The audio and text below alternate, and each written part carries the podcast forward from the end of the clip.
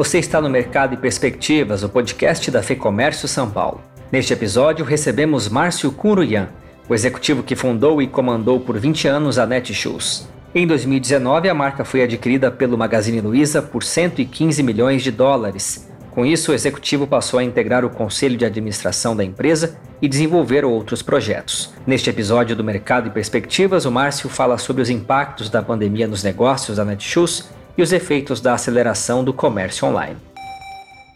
Então, se você pegar tudo que é vendido no varejo do Brasil, nós estávamos antes da pandemia em 6% de penetração. Pós-pandemia, pulamos para quase 13%. Ou seja, a gente quase dobrou o tamanho de tudo que é transacionado pela internet. Ele também analisa as principais tendências que envolvem a transformação digital das empresas e dos consumidores. Eu não acredito mais no papo de multicanal, né? O cliente é um só. Então, é, eu gosto mais do omni-client do que do multi-channel. Outro tema dessa conversa são os negócios da ZU, uma plataforma de assinatura de equipamentos de ginástica fundada após a sua saída da Netshoes.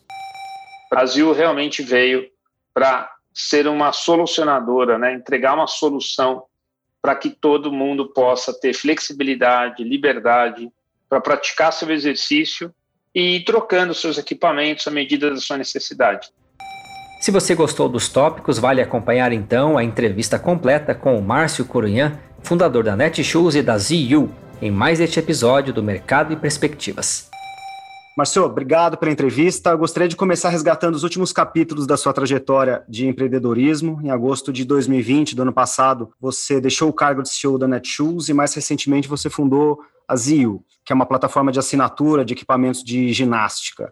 Como que foi esse período de transição e de onde que vieram as inspirações para criar a ZIO? Márcio, obrigado mais uma vez pela entrevista. Boa, mano. Obrigado. Eu que agradeço pelo convite. Bom, a, a Netshoes é uma grande jornada, né? Uma jornada de sucesso, uma jornada de inovação. A gente praticamente abriu todos os caminhos aqui possíveis, né? Dentro da, do que o empreendedor pode fazer ao longo da sua, da sua jornada, da sua carreira e desde a criação de uma garagem, né, literalmente, a gente começou dentro do estacionamento, até é, a internacionalização, teve Argentina, teve México, aí depois a gente conseguiu abrir o capital em Nova York, foi a primeira empresa brasileira a ser listada, e depois acabei vendendo as operações separadamente também, então, eu posso dizer que a Netshoes ela foi bem completa em todos os aspectos, né? Fora o grande desafio aí, novamente, também de vender um, um segmento, que era o mole, né?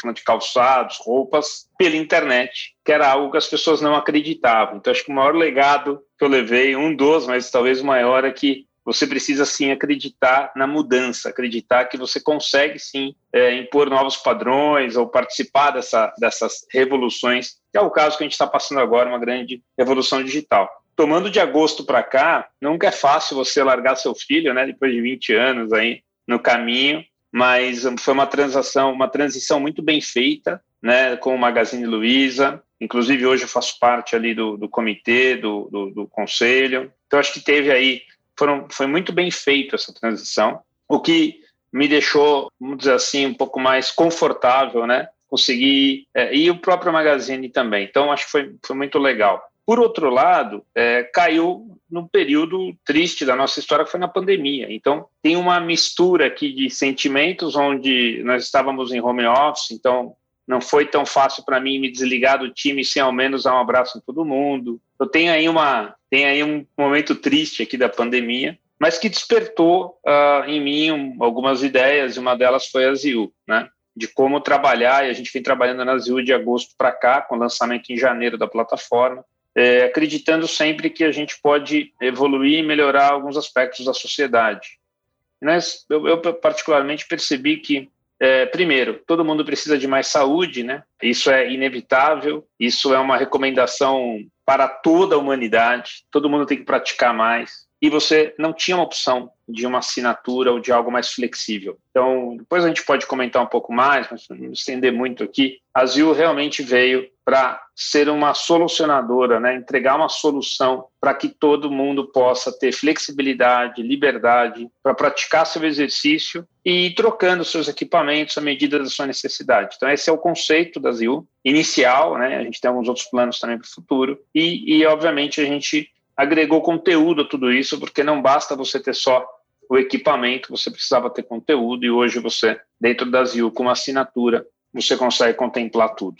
Então, essas foi um pouco aí do agosto para cá, falando um pouquinho dessa transição. Né? Legal. E olhando um pouquinho ainda para o ano passado, Márcio, você estava à frente da Netshoes, como você falou, durante a pandemia. Queria só entender quais que foram os impactos na empresa, o que, que foi possível desenvolver nesse período que foi tão turbulento para todas as empresas, eu, eu, não digo nem a maioria, Sim. né? Para todas as empresas, e ainda uh, considerando que se tratava de um período de mudança também no campo administrativo. Eu acho que foi uma boa pergunta. A gente, dentro do Magazine, o Fred liderando foi muito bem quando ele colocou as prioridades para o grupo, né? E a Netshoes, dentro desse conceito, seguiu todas as prioridades, onde a gente primeiro falava nas vidas de todos os nossos colaboradores, dos diretos e dos indiretos, ou seja, tudo que a gente pudesse fazer para amenizar a, a Covid, a gente estaria trabalhando nisso. Então, primeira prioridade, vidas, né? Segunda prioridade, é manutenção dos empregos. Então, vamos trabalhar também para que as pessoas fiquem saudáveis, menor impacto possível da pandemia e, ao mesmo tempo, vamos manter a, a, a, o emprego dessas pessoas, né? E aí sim, como terceira prioridade, a manutenção do business, né? Como que a gente conseguiria deixar o business mais saudável possível durante esse, esse trabalho. Então, essas frentes, elas foram atacadas simultaneamente. A Netshoes não tem loja física, né? Então, isso isso, para nós, falando um pouco mais da Netshoes, é, era menos traumático, porque você não sofria com lockdowns, né? E lockdowns municipais, né? Você tinha municípios que um dia amanheciam fechados, outros abertos. Então, estava uma, uma bagunça meio que generalizada nesse sentido mas a Netshoes sofreu porque o seu principal ativo, os nossos produtos não, não eram produtos de primeira necessidade. Então, o que, que nós fizemos? Né? Além da preservação, como eu te comentei, de vidas e de empregos, a Netshoes passou a vender, por exemplo, itens de, de primeira necessidade. Álcool gel, materiais de limpeza, é, máscaras. Então, tudo isso foi parte de um plano para que a gente pudesse, da melhor maneira possível, passar por essa pandemia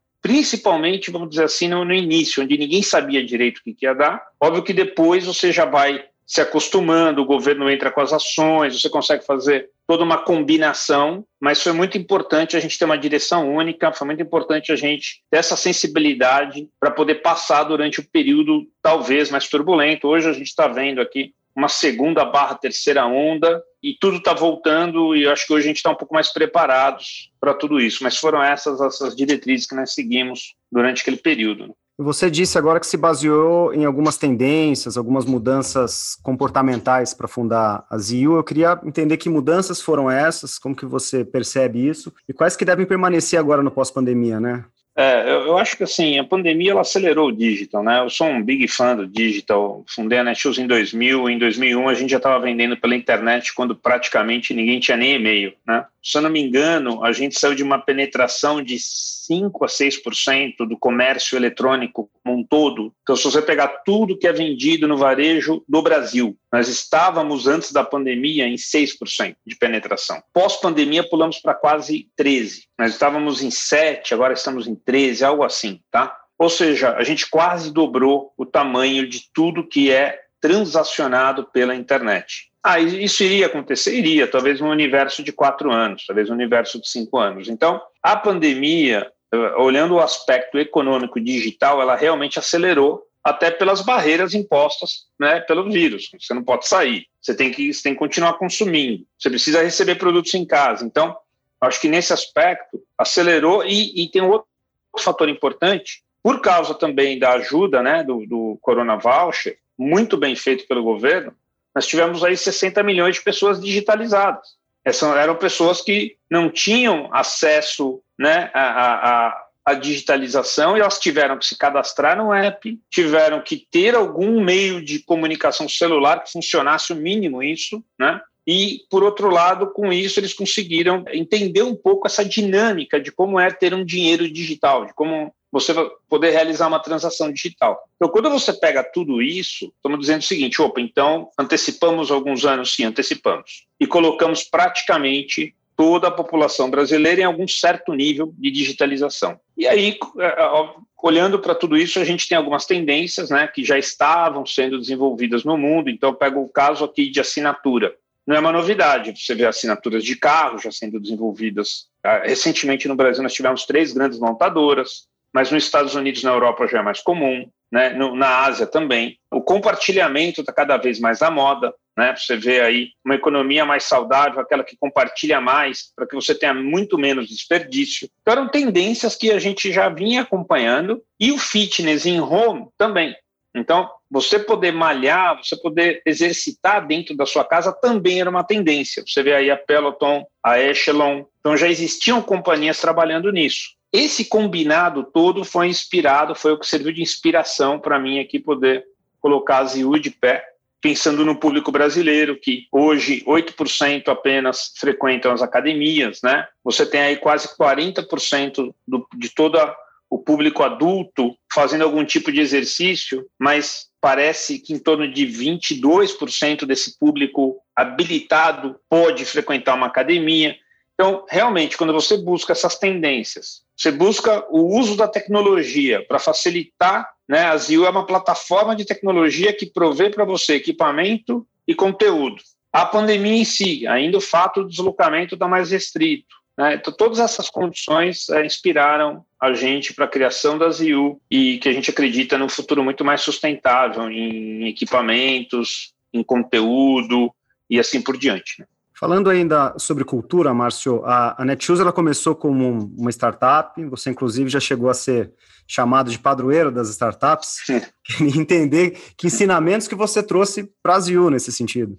É, essa foi um, uma discussão muito boa, né? Porque a, a Netshoes ela começou como uma startup e talvez a minha maior, uma das maiores brigas minha é que ela sempre continuasse com o espírito de startup, né? Ela não perdesse aquele inconformismo natural de uma startup. A startup ela, ela, é, ela é inconformada, porque é, ela não tem uma estrutura parruda, ela não tem uma estrutura formada, então ela pode, ela é quase um Lego se transformando todos os dias. Né? Um dia ela é um carro, um dia ela é um avião, um dia ela é uma moto, um dia ela é um animal, enfim. É um Lego, é um grande Lego que você precisa ir juntando as peças. E a Netshoes foi crescendo, crescendo, né? foi se tornando um pouco mais burocrática, um pouco mais lenta nas decisões. E, e, isso eu fui aprendendo, obviamente, e não tem outro jeito, né? Você acaba, a empresa quanto maior, ela, ela precisa sim ter mais estrutura e mais governança. E o que eu trouxe agora para Ziu foi ter visto o filme já. Então, quando você assiste o filme pela segunda e pela terceira vez, você já conhece um pouco, você começa a reparar um pouco mais nos detalhes, você começa a reparar um pouco mais nas situações. Você fala, bom, se a gente for por esse caminho, eu já vi isso acontecer. Eu acho que ter visto alguns filmes aqui em várias áreas, né? Qualquer área, fundamos a Nets, então, para mim é muito legal. É, eu conheci todas as áreas ali. Acho que ter visto o filme ajuda bastante, combinando com esse espírito empreendedor, esse espírito jovem, esse espírito de agilidade. Acho que é uma, uma boa combinação. Talvez seja o maior legado aqui que eu estou trazendo para a Zio nesse momento. Voltando a falar do digital, Márcio, eu destaco uma frase sua, que as principais diferenças entre o mundo digital e o físico estão nos dados, nas informações do cliente. Queria entender, queria te perguntar, que tipos de análises hoje e de dados são fundamentais para garantir uma boa experiência do cliente, uma experiência de compra e manter o foco no cliente, né? Tanto se discute sim, hoje. Sim, o, o foco do cliente, eu vou te dar um exemplo simples aqui. Quando eu já tive loja física também, né? Adoro loja física, adoro loja virtual, adoro qualquer tipo de loja. Mas quando um cliente entrava na sua loja, ele, ele normalmente ele olha a sua loja e você se oferece para ajudar. Raramente ele deixa você ajudar e você não sabe o que passou na cabeça dele. E ele vai embora. E aí você não sabe os motivos que levaram ele a entrar e os motivos que levaram ele a sair. E ainda bem, no digital, e isso é um aprendizado que a gente teve de muitos anos, você consegue traquear, você consegue rastrear esse caminho. E você consegue tirar algumas deduções. Né? Obviamente, você ainda não tem um cliente para colocar ele numa espécie de, vamos chamar assim, um paredão, né? um Big Brother. Amigo, me diz por que você entrou, por que você saiu. Mas você tem várias deduções da jornada dele ao longo do caminho. Então, é muito importante você entender o perfil dele, o que ele procura, o que ele está buscando, porque dentro disso você vai entender se a sua cesta está adaptada ao seu cliente, né, na sua, no seu propósito. Então, você tem um propósito, você tem que buscar clientes que curtam isso, que apreciem esse propósito. E, ao mesmo tempo, durante o processo, não ter fricção. Então, quando você percebe que a taxa de rejeição, que o cliente entra, entram muitos clientes e muitos vão embora, algo está errado. Então, continuo acreditando muito no funil, né? Que seria a entrada dos clientes, depois a, a fricção nesse miolo de funil, para você entender exatamente quem passou e quem completou a venda e, e quem não passou, né? E por que não, nos reais motivos dessa saída. E, obviamente, o pós-venda é tão importante quanto o pré-venda,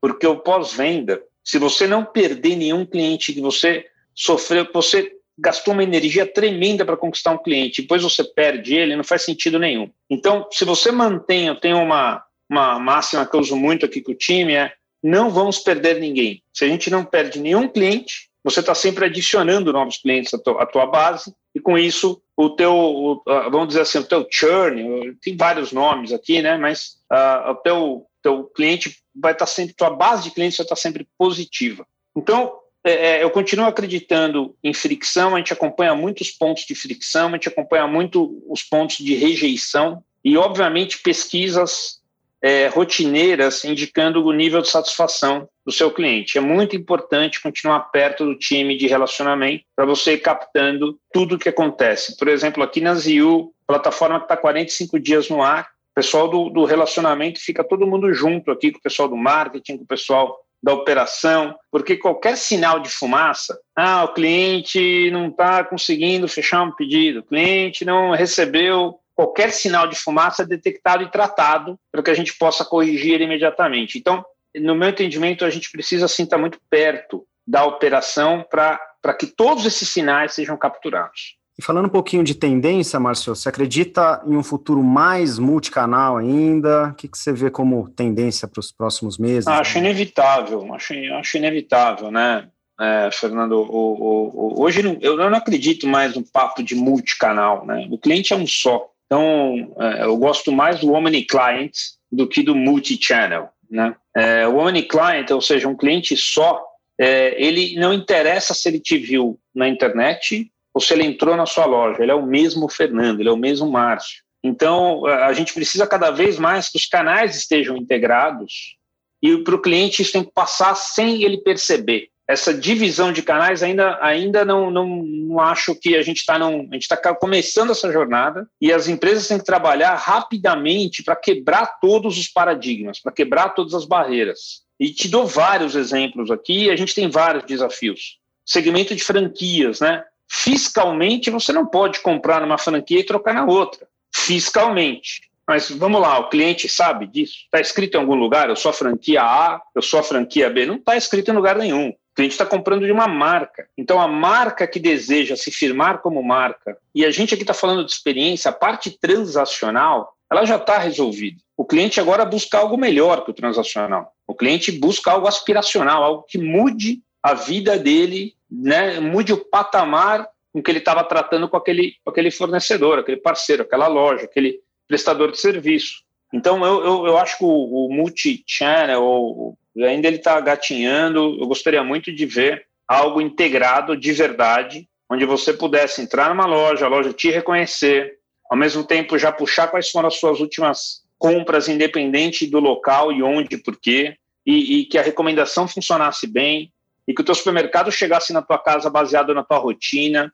Acho que tem muita coisa para a gente evoluir ainda para que sobre mais tempo para diversão, sobre mais tempo para a família, né? mais tempo para torcer para o seu time e assim por diante. Legal, Márcio. Para finalizar as apostas da, da ZIU, o que, que vocês conseguiram sentir nessas primeiras semanas? Bom, a ZIU, é, é, primeiro dizer que ela nasceu muito bem, né? A gente está com 45 dias no ar e eu posso te dizer que zero problema. Né? Então, esse zero. Falo de boca cheia aqui, porque esse legado aqui, o cliente no centro, como a gente comentou ao longo do, do, do podcast aqui. Então, primeiro ponto, zero problema. Segundo ponto, a gente já assinou muito mais do que a gente previu no início. Então, tudo caminha bem. Os próximos passos da ZIU agora são realmente melhorar os produtos, né? A gente tem um, pelo menos um objetivo aqui com o time da gente melhorando o nosso portfólio de produtos. A gente já fez isso inicialmente, né? Uma, uma curadoria selecionou os melhores produtos no mercado, mas agora a Zio ela precisa evoluir um pouco a entrega dela, né? Ou seja, não entregar equipamento conteúdo, a gente precisa entregar algo mais. E essas surpresas aí que a gente está reservando aqui para o segundo semestre, onde a Zil vem preparando algo mais para o cliente brasileiro. E, obviamente, a gente também tem uma expansão regional. Né? Hoje a gente atua São Paulo e Grande São Paulo, a gente sabe aí o Brasil é um país continental, das dificuldades, a gente não carrega, né, um, não trafega um equipamento leve, um equipamento pesado, ele precisa ser montado, ele precisa ser desmontado da sua casa. Né? Nesses momentos de Covid, a gente sabe que a gente está entrando aí na sua casa com todos os cuidados devidos, mas enfim, acho que os principais desafios é aumentar um pouco mais a entrega, entregar algo diferenciado para o Brasil, para o público nosso, e ao mesmo tempo uma expansão regional, acho que isso vem aí para o segundo semestre. Ouvimos aqui o Márcio Conruyan, fundador da Netshoes e da ZU. E se você, assim como o Márcio, também é empresário ou quer empreender, vale a pena conhecer o lab.fecomércio.com.br. Lá você encontra informações estratégicas sobre o mercado, dados econômicos e legislação traduzida, além de diversos outros materiais. O link segue aqui na descrição. Eu sou Guilherme Baroli, a entrevista e o roteiro deste episódio são de Fernando Saco e a edição do estúdio Johnny Days. Obrigado pela sua companhia e até a próxima.